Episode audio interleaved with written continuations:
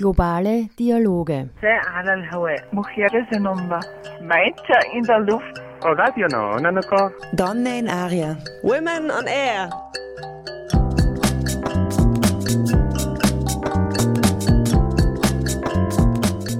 Immer abrufbar auf www.noso.at.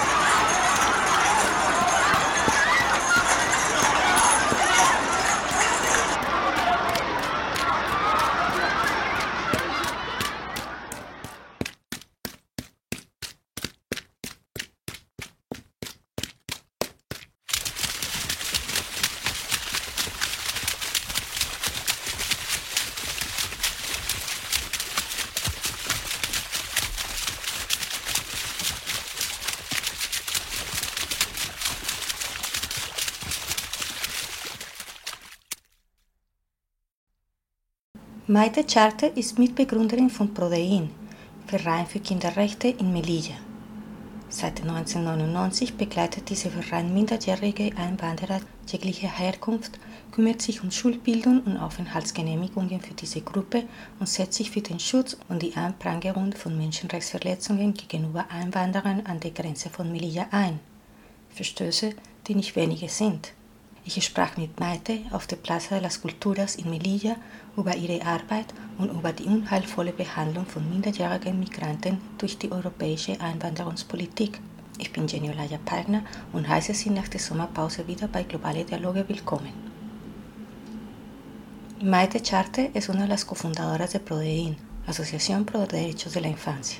En el año 1999, esta asociación inició realizando acompañamientos a menores inmigrantes y mujeres maltratadas de cualquier origen en la ciudad de Melilla. Desde hace unos años, su trabajo se enfoca también en la escolarización y en los permisos de residencia de estos grupos, así como en la protección y denuncia de violaciones a los derechos humanos en la frontera de Melilla de los inmigrantes. Soy Jenny Olaya Pagna y les doy la bienvenida luego de nuestra pausa de verano a Globale Dialogue de mi último programa sobre mi estadía en la ciudad de Melilla el pasado abril.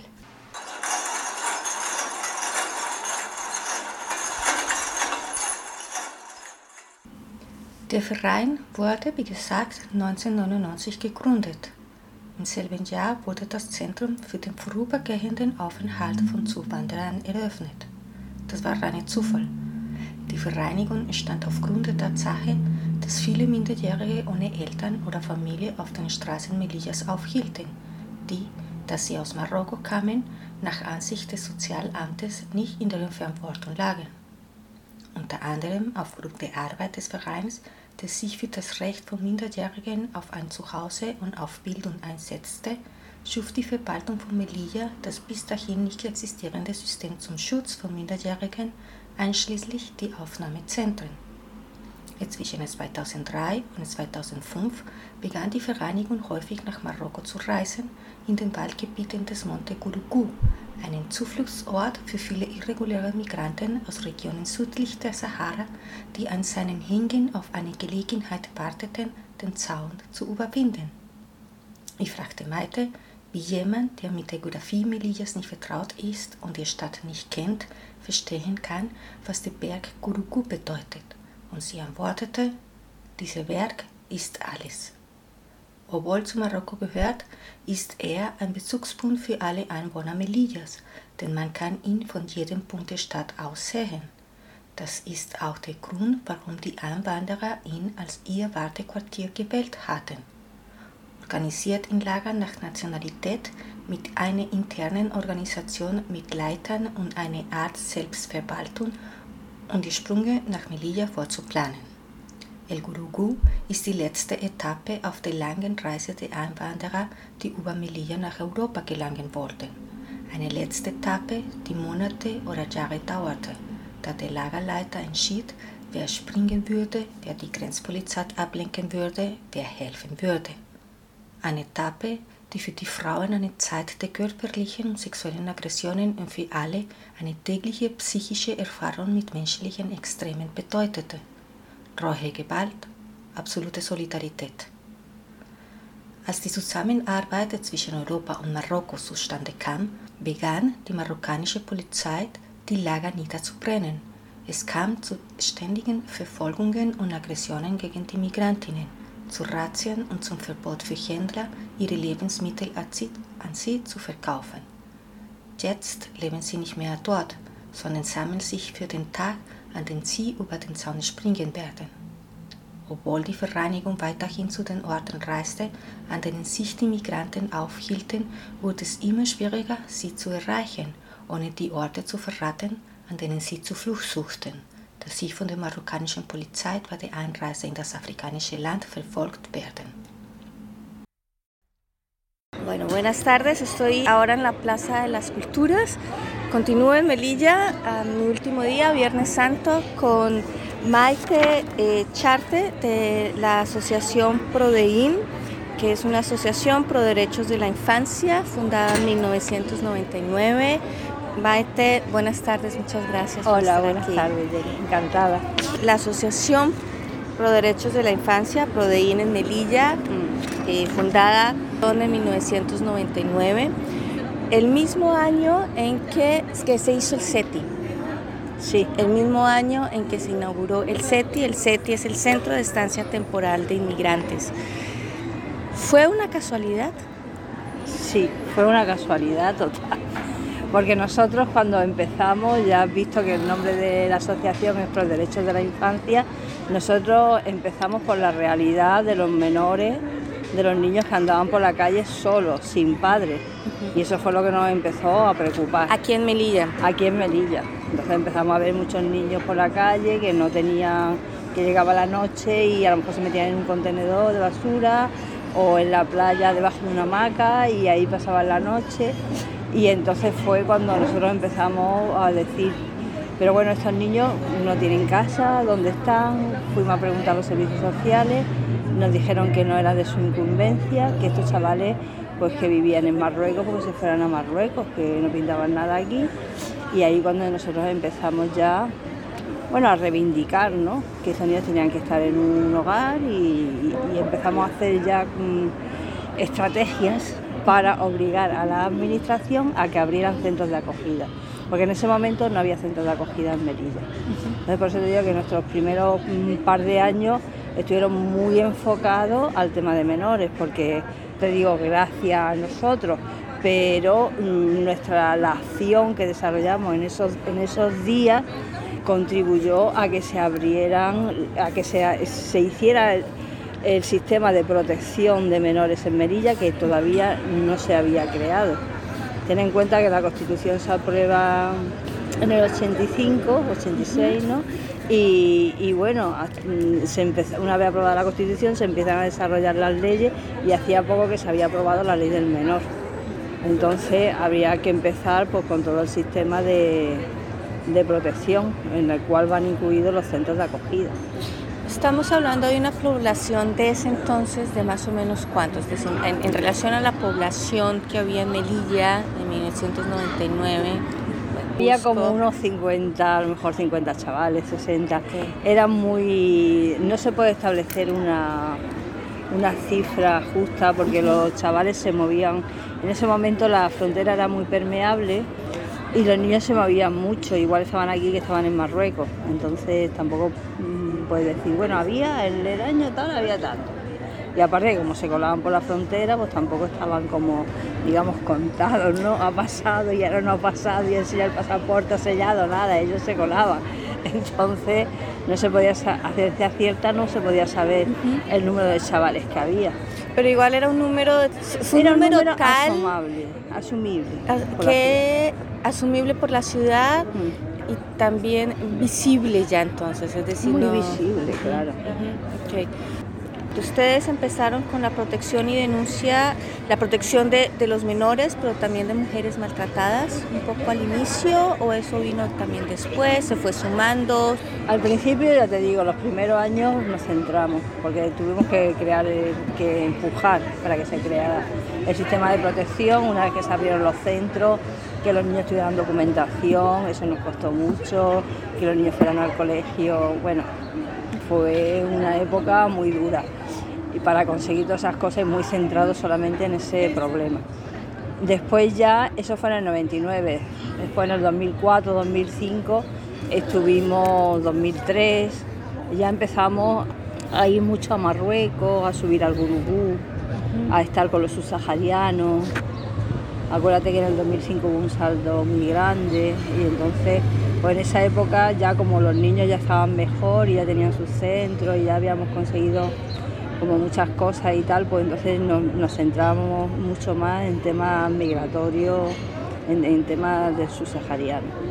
Entonces subíamos mucho al Gurugú, tenemos muchos amigos, Para las personas que no están relacionadas con la geografía melillense eh, del norte de África, de esta región, ¿qué significa ese monte? Hombre, ese monte significa todo. Y para el tema migratorio es todo.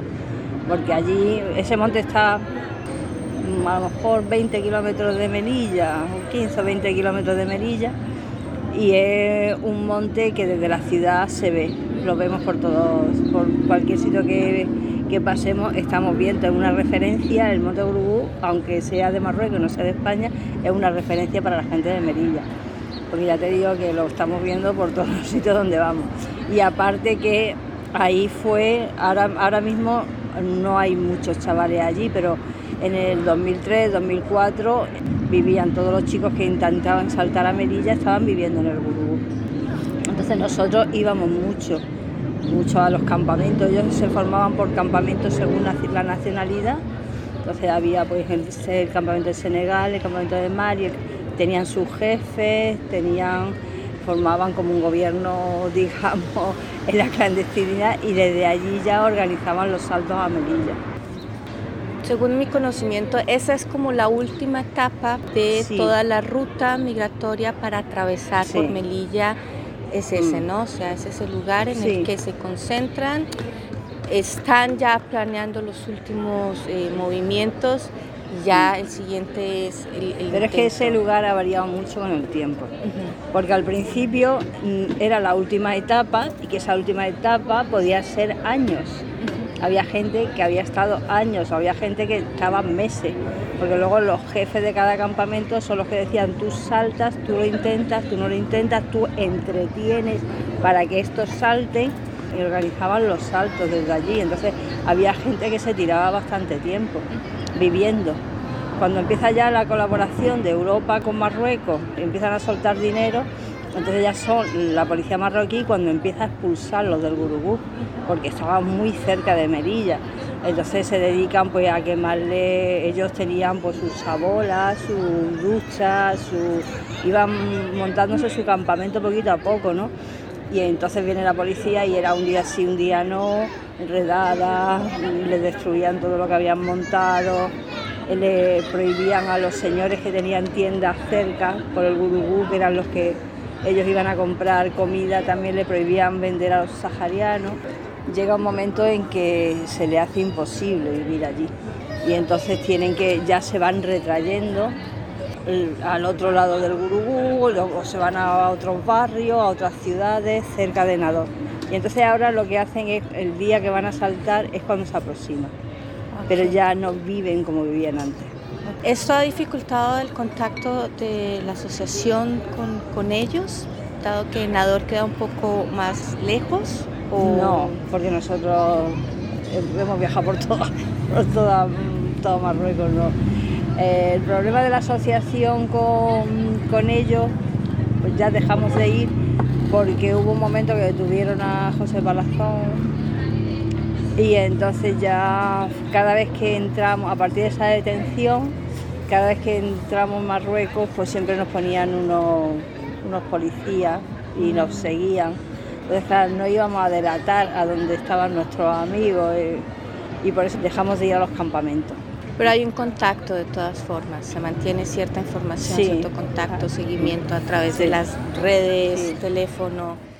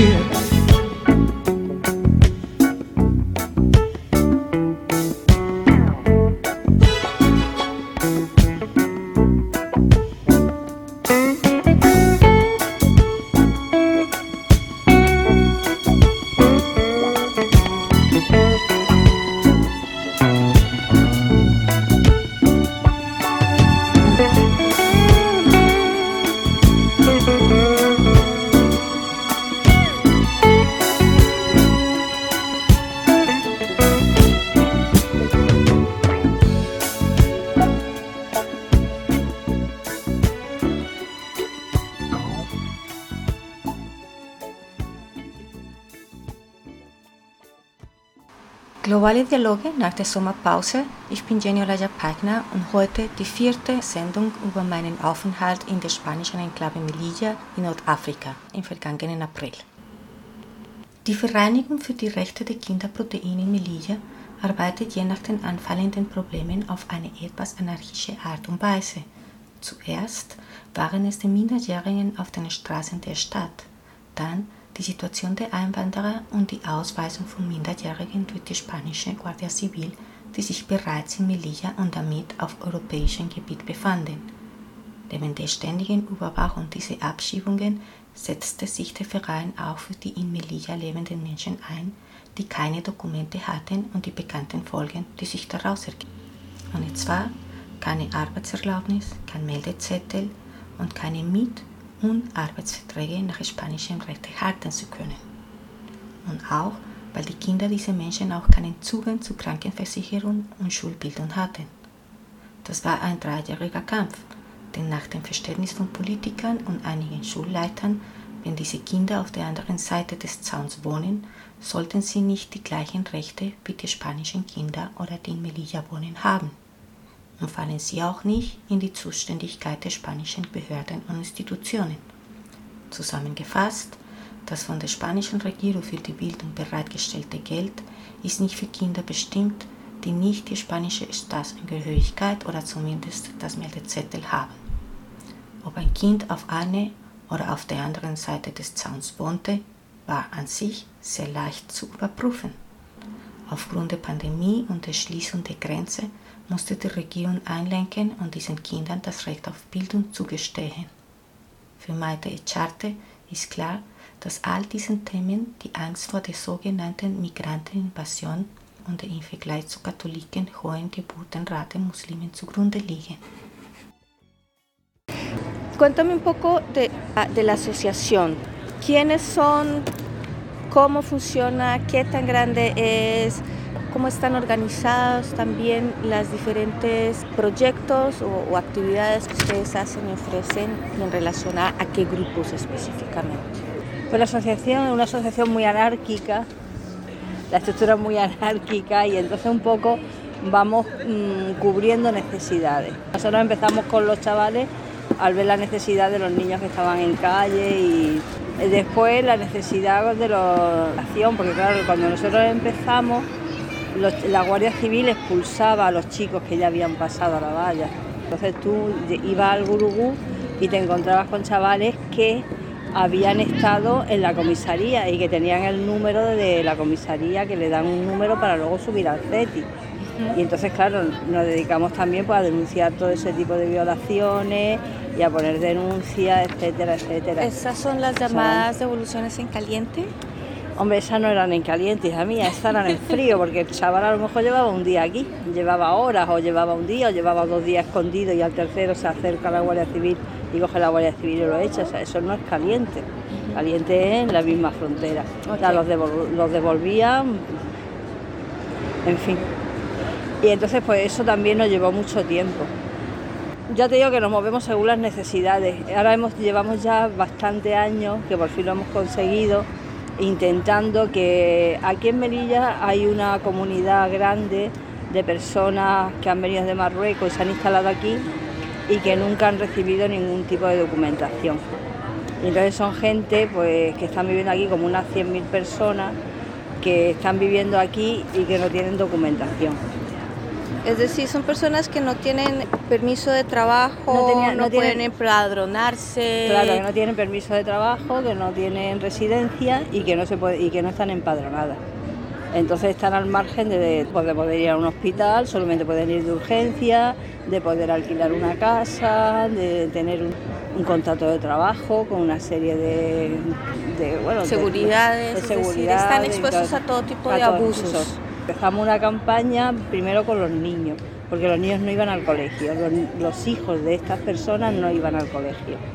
Entonces una campaña que la llevamos desarrollando mucho tiempo y bueno, pues ha sido a lo mejor un año de campaña que parece que se dice muy rápido, pero muchas acciones, muchas luchas con las familias y tal, hasta conseguir que a lo mejor fueran al colegio, pero luego cuando ya decíamos, jo, qué bien, han empezado a ir al colegio, pues al año siguiente ya echaban a esos del colegio, no volvían otra vez a admitir a otros, total que siempre como muy pendiente y ahora al final esta última lucha, que parece mentira, pero nos ha costado tres años, tres años conseguir que los niños fueran al colegio.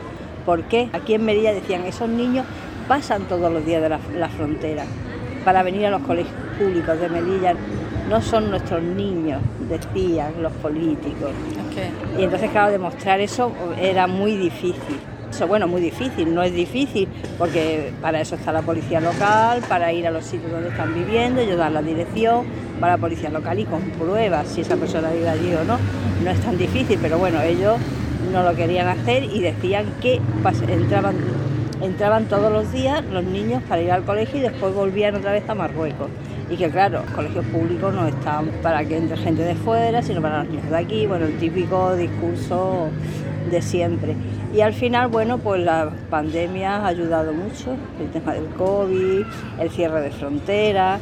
Entonces ahora pues ya son dos años que está la frontera cerrada, el 13 de marzo hizo dos años y entonces claro ya el ministerio ha tenido que claudicar porque ya estos niños ya no puedes decir que entran y que salen todos los días, ya han tenido que claudicar y ya reconocer el derecho a la educación. La cuestión es que eh, las escuelas públicas, como públicas, como tales, no hay que pagar. El Estado asume todos los Claro. costos en cuanto al Claro. personal educativo, Claro. eh, comida, si se da, eh, manutención de los lugares, ¿no? No, no hay comedor aquí porque es una ciudad muy pequeña y, no, y no, tú no tardas tres horas en ir al colegio ni tres horas en volver, o sea que tardas diez minutos y, y además hay un horario, por la tarde no hay clases, o sea que el horario Ah, es continuo. Los niños salen a las dos del colegio y se van a su casa. Pero igual era una cuestión política en cuanto a Todo. no querer asumir que la profesora ahora ya no tuviera un grupo de 20, sino de 25 o de 27 o lo que fuera, ¿no? Es decir, no, Claro, no- no- es una cuestión política el asumir primero que los niños están aquí, porque si tú ahora reconoces que los niños están aquí, viven en Melilla, como no tienen padrón, como esos niños no tienen tarjeta sanitaria, como esos padres cuando van a trabajar no tienen un contrato de trabajo, entonces todo eso hay que asumirlo. Entonces la tarjeta sanitaria la han conseguido.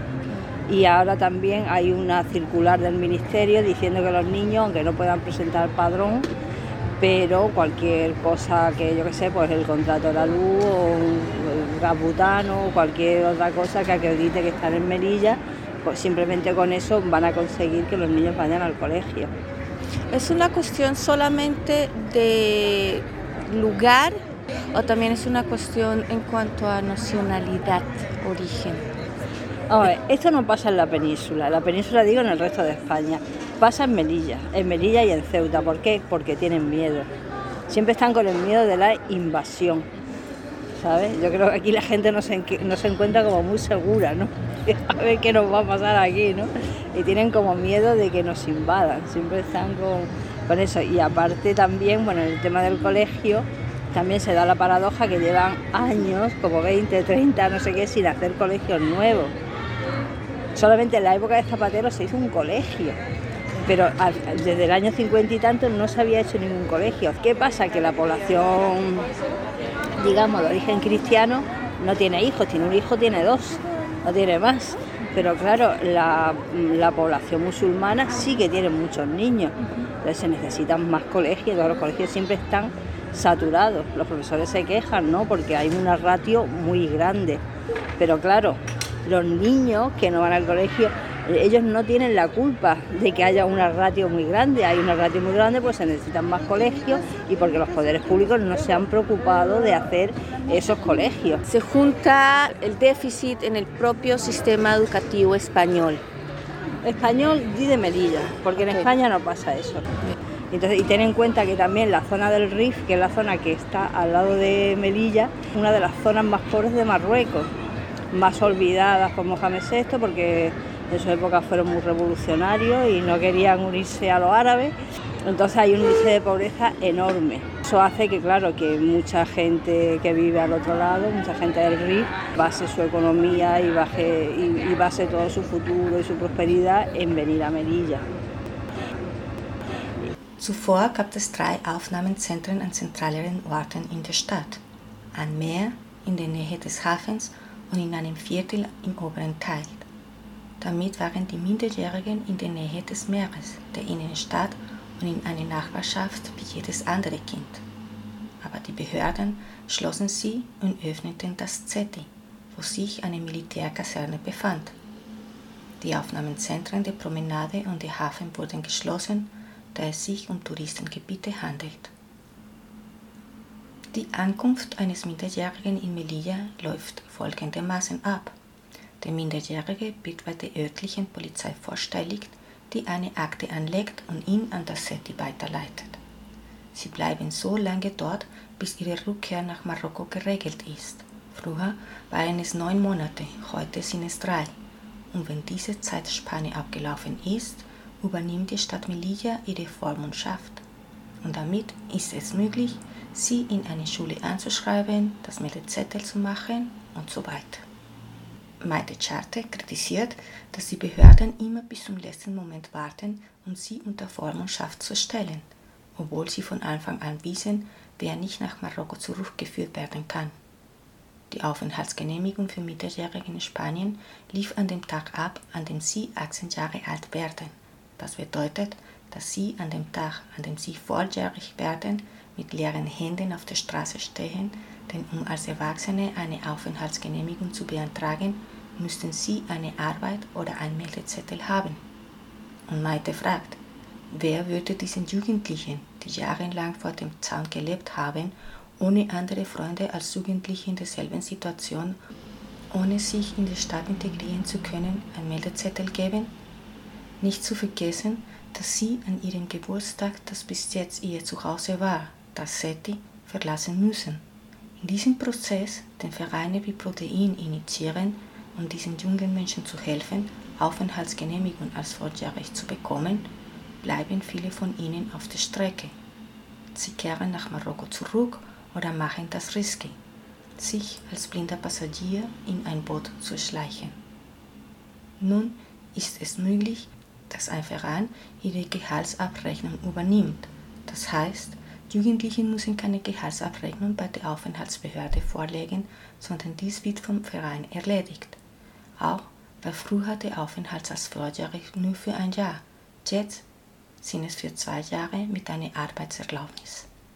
Antes de eso había tres centros de acogida, que eran como tres pisos, que a lo mejor había como 16 o 17 niños en cada uno, y uno estaba en el paseo marítimo, con lo cual los niños estaban en la playa, todos sus amigos vivían por la zona, había otro aquí en el puerto y había otro en bueno, Los Pinares, un barrio que está un poquito más arriba. Entonces los niños se criaban en el barrio pues como se crían todos los demás chavales. ¿Por qué se cerraron esos centros? Pues esos centros, pues no sé a quién se le ocurrió la brillante idea de cerrar los tres centros. Bueno, por ejemplo, el del paseo marítimo. No querían que estuviera un centro de menores en el paseo marítimo, que es la zona, digamos, pija de la ciudad. Afea el paisaje. Afea el paisaje. El de aquí también, pues tampoco, porque ya arreglaron toda esta zona y la cambiaron. Y claro, en el centro que están ahora es un acuartelamiento militar y hay una, una esfinge de la Virgen en la puerta y que los militares se fueron en su día de allí porque estaba lleno de ratas. Fuera del recinto militar, digamos, lo han dejado para oficina y para un módulo de primera acogida y fuera del recinto han colocado como otros módulos donde están viviendo el resto de los niños. Cuéntame un poco cuál es como la trayectoria del proceso de un menor cuando entran por la frontera, ¿cuáles entonces ya las instancias a seguir cuál, o cuáles serían? Hombre, lo normal, cuando un chaval pasa por la frontera, lo normal es que la policía local, o si no cualquier persona que lo vea, o nosotros, lo lleve a la policía local, que le abre una ficha y lo sube al centro de acogida.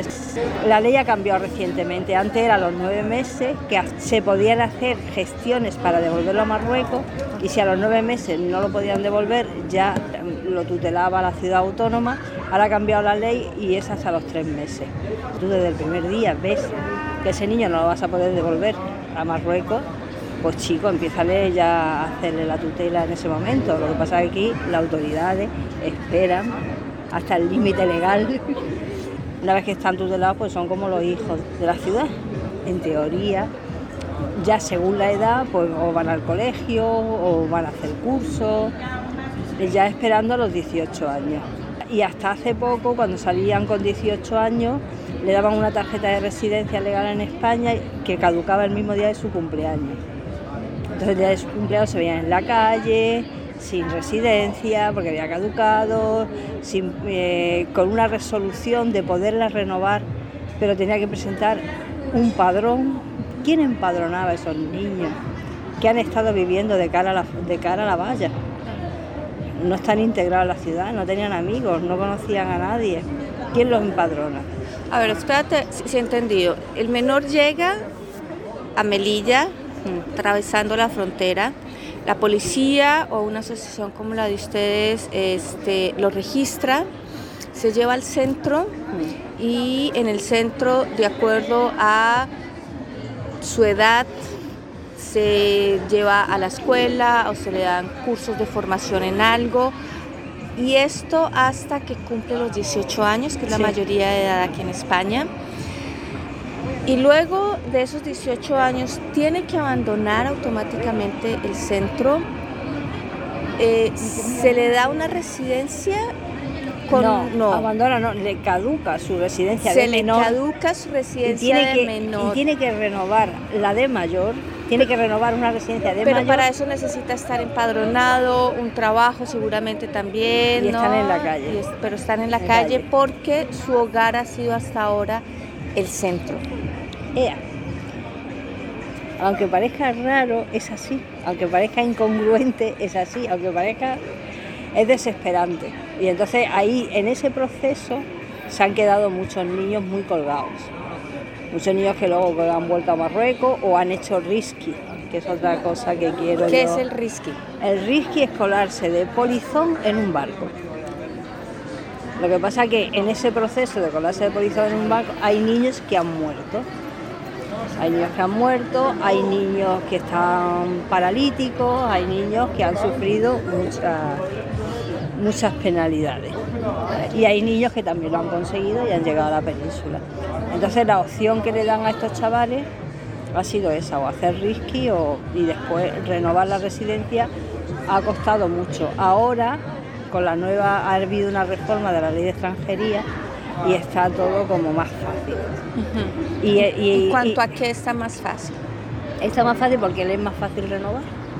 Si una asociación se hace cargo de ello, entonces puede eh, compensar, porque tú siempre que cuando renuevas tienes que aportar, dices yo quiero estar en España, pero tengo estos medios económicos para estar, claro, para que te la residencia. Entonces, eh, el estar protegido por una asociación hace que esos medios económicos no los tengas que presentar, presentas la que estás con, con, esta asociación o con la otra. También antes le daban una residencia inicial por un año, ahora le están dando en una residencia por dos años con permiso de trabajo. Maite Charte ist sich auch darüber im Klaren, dass sich der ganze Hass und Rassismus in der Stadt Melilla, abgesehen von den wirtschaftlichen Problemen und der Phobie gegenüber den Armen, auf unbegleitete ausländische Minderjährige konzentriert. Das sind die Jugendlichen, mit denen sie derzeit arbeitet. Das Zentrum für den vorübergehenden Aufenthalt von Einwanderern, auf Spanisch ZETI genannt, befindet sich am Stadtrand vor dem Zaun und ist durch eine Mauer vom Jugendgefängnis getrennt. Etwas, das ich bei meinem ersten Besuch nicht gesehen habe und das mir wie ein gewalttätiges Symbol erschien, das sich gegen die Menschen im Zentrum richtet. Maite geht noch weiter und weist darauf hin, dass alles symbolisch ist. Die Tatsache, dass das SETI vor dem Zaun steht und dass das Jugendgefängnis direkt an der Grenze liegt, ist symbolisch. Denn es ist schmerzlich, dass Minderjährige, die allein sind, ohne Eltern, die nichts getan haben, neben dem Zaun stehen. Denn es gibt auch keine Möglichkeit für diese Kinder, sich in die Stadt zu integrieren.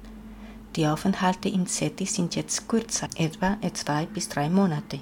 Dann werden die Jugendlichen, die nicht minderjährig sind, auf das Festland geschickt, wo sie Kontakt zu NGOs oder Einrichtungen aufnehmen, die sie begleiten und unterstützen. Das Gegenteil ist der Fall für Minderjährige, die bis zu ihrem 18. Lebensjahr im SETI bleiben müssen. Und wenn man bedenkt, dass es einige gibt, die mit zehn oder elf Jahren nach Melilla kommen, sprechen wir nicht nur von vielen Jahren, sondern von vielen Jahren in einem Zentrum direkt am Zaun. Denn was man ihnen sagt, ist, dass es jenseits des Zentrums nur den Zaun gibt. Y, y todo el odio que se puede, o todo el racismo que se puede ver aquí, aparte del tema económico, ¿no? De la gente que, que no tiene mucho para vivir, todo eso se centra mucho en los menores extranjeros no acompañados, que son los chavales con los que yo estoy trabajando ahora. Háblame de eso. Yo ayer estuve por la valla y el, el SETI queda Sí. al frente.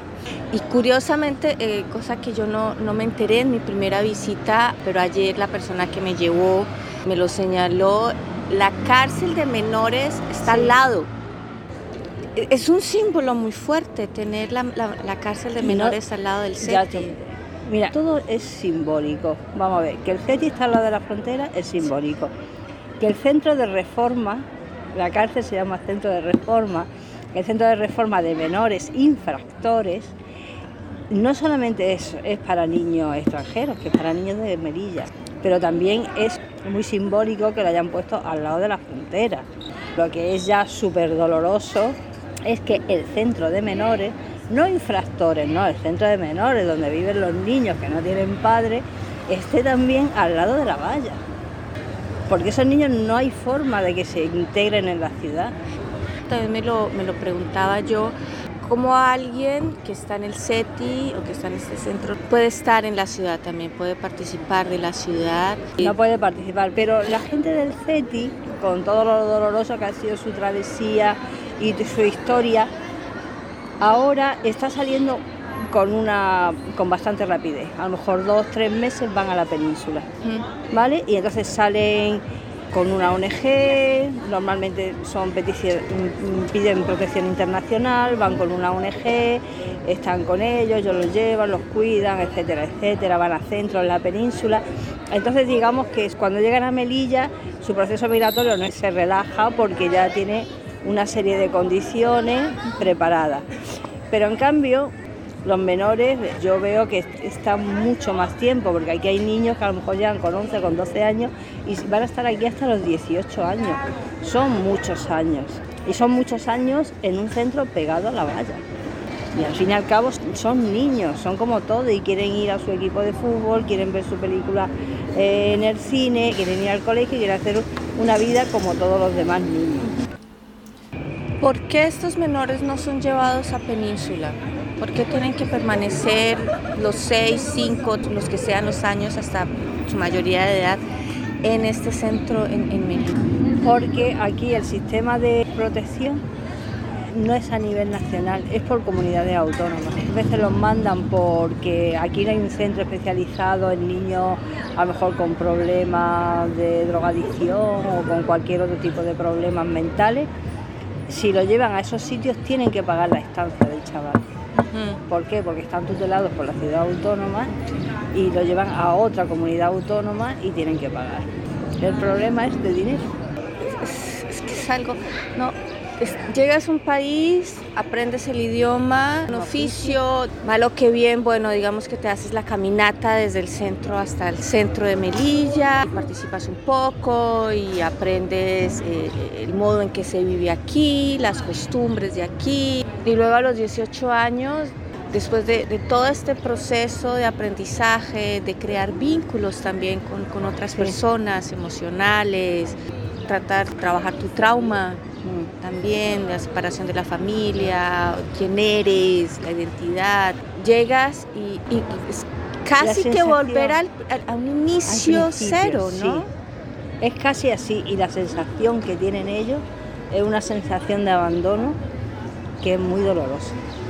Es muy dolorosa la sensación que tienen, ¿sabes?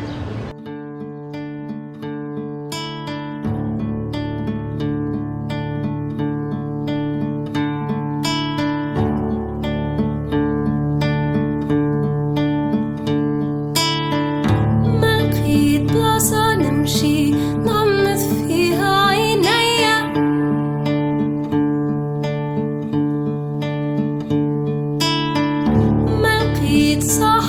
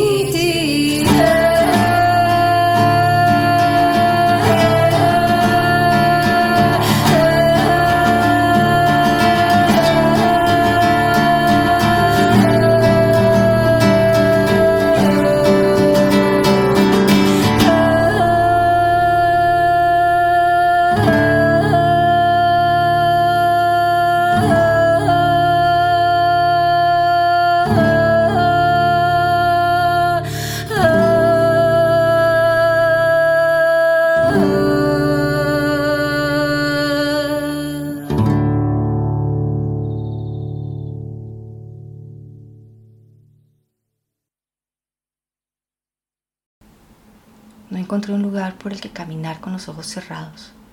No encontré un amigo que sepa qué decirme. No encontré una ola del mar, ola que me lleve lejos. No encontré charla para decir mi opinión insegura. No encontré algo que me explique, que me explique el sentido de lo que está pasando. No encontré una melodía que rompa, rompa la ira del ser humano. No encontré a mi gente, no encontré a mi familia, no encontré el descanso, no encontré la felicidad, no encontré mi camino. En su texto ¿Es posible la acción moral en la sociedad de consumo global? El sociólogo francés Sigmund Baum lo dictamina de manera clara. Los refugiados, los desechos humanos de la frontera global, son marginados encarnados, inadaptados absolutos que están fuera de lugar en todos los lugares del mundo, excepto en aquellos que están de por sí fuera de lugar, los no lugares que ni siquiera aparecen en los mapas de los viajeros comunes. Quien se encuentra una vez afuera se queda allí indefinidamente. Todo lo que se necesita es una valla de seguridad y algunas torres de vigilancia para que su falta de lugar dure para siempre. Ich habe keinen Ort gefunden, an dem ich mit geschlossenen Augen gehen kann. Ich habe keinen Freund gefunden, der weiß, was er mir zu sagen hat. Ich habe keine Meereswelle gefunden, eine Welle, die mich weit weg segelt. Ich habe kein Gespräch gefunden, um meine unsichere Meinung zu sagen. Ich habe nichts gefunden, was ich erklären könnte, was die Bedeutung dessen, was passiert, erklärt. Ich habe keine Melodie gefunden, die den Zorn der Menschen bricht. Ich habe meine Leute nicht gefunden. Ich habe meine Familie nicht gefunden. Ich habe keine Ruhe gefunden. Ich habe das Glück nicht gefunden. Ich habe meinen Weg nicht gefunden. Der französische Soziologe Sigmund Baumann in seinem Text Ist moralisches Handeln in der globalen Konsumgesellschaft möglich, legt es fest. Die Flüchtlinge, der menschliche Abfall des globalen Grenzlandes sind fleischgewordenes Außenseitertum, absolute Außenseiter, die an jenen Orten fehl am Platze sind, außer an jenen, die selbst fehl am Platz sind, den Nichtorten, die in den Landkarten gewöhnliche Reisender gar nicht verzeichnet sind. Wer einmal draußen ist, bleibt dort auf unbestimmte Zeit. Es bedarf lediglich eines Sicherheitszauns und einige Pachtürme, damit seine Ortlosigkeit ewig dauert. Bueno, yo estoy un poco contenta, no lo, a, no lo, tendría que decir, pero bueno, lo digo si quieres me lo cortas. Estoy muy contenta porque antes los solicitantes de asilo, sobre todo la gente en el CETI solicita asilo, entonces los solicitantes de asilo pues estaban aquí, no se podían mover de Melilla hasta que consiguieran la tarjeta roja. Primero te dan una tarjeta blanca, tú haces la entrevista, te dan una tarjeta blanca y tienes que esperar un tiempo hasta que se resuelva tu expediente y luego ya te dan la tarjeta roja si te lo aprueban o no el asilo. Entonces, bueno, ha habido muchas sentencias, han visto muchas denuncias y al final el Tribunal Supremo este verano dijo que no, que los solicitantes de protección internacional o de asilo, en el momento que hacen la entrevista, esperan un mes si en ese mes no han resuelto su caso, pues entonces por silencio administrativo pueden viajar por cualquier parte de España. Pues empezaron a viajar. Y entonces muchos de los chavales que estaban aquí, que no le habían dado la residencia, que no habían podido renovar y que estaban los por aquí desesperados y más con la pandemia, se han podido ir. Y están todos en la península, ¿sabes? Entonces yo creo que aunque no sea como muy legal la acción, porque muchos de ellos no tienen motivos para pedir asilo, pero por otro lado yo creo que la balanza se ha equilibrado, porque la injusticia que habían hecho con ellos después de tenerlos tanto tiempo, porque yo te estoy hablando de niños que, habían venido aquí con 12 años y que estén en Melilla y que no puedan salir de Melilla, ni puedan trabajar, ni puedan hacer nada, eso es muy doloroso y eso es una injusticia terrible.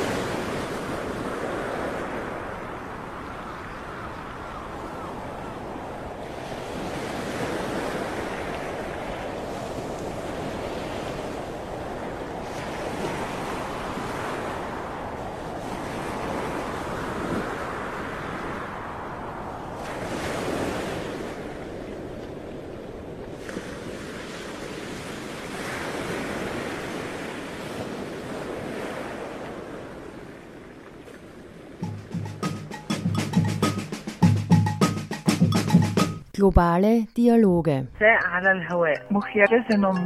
Meiter in der Luft. Donne in Aria. Women on Air.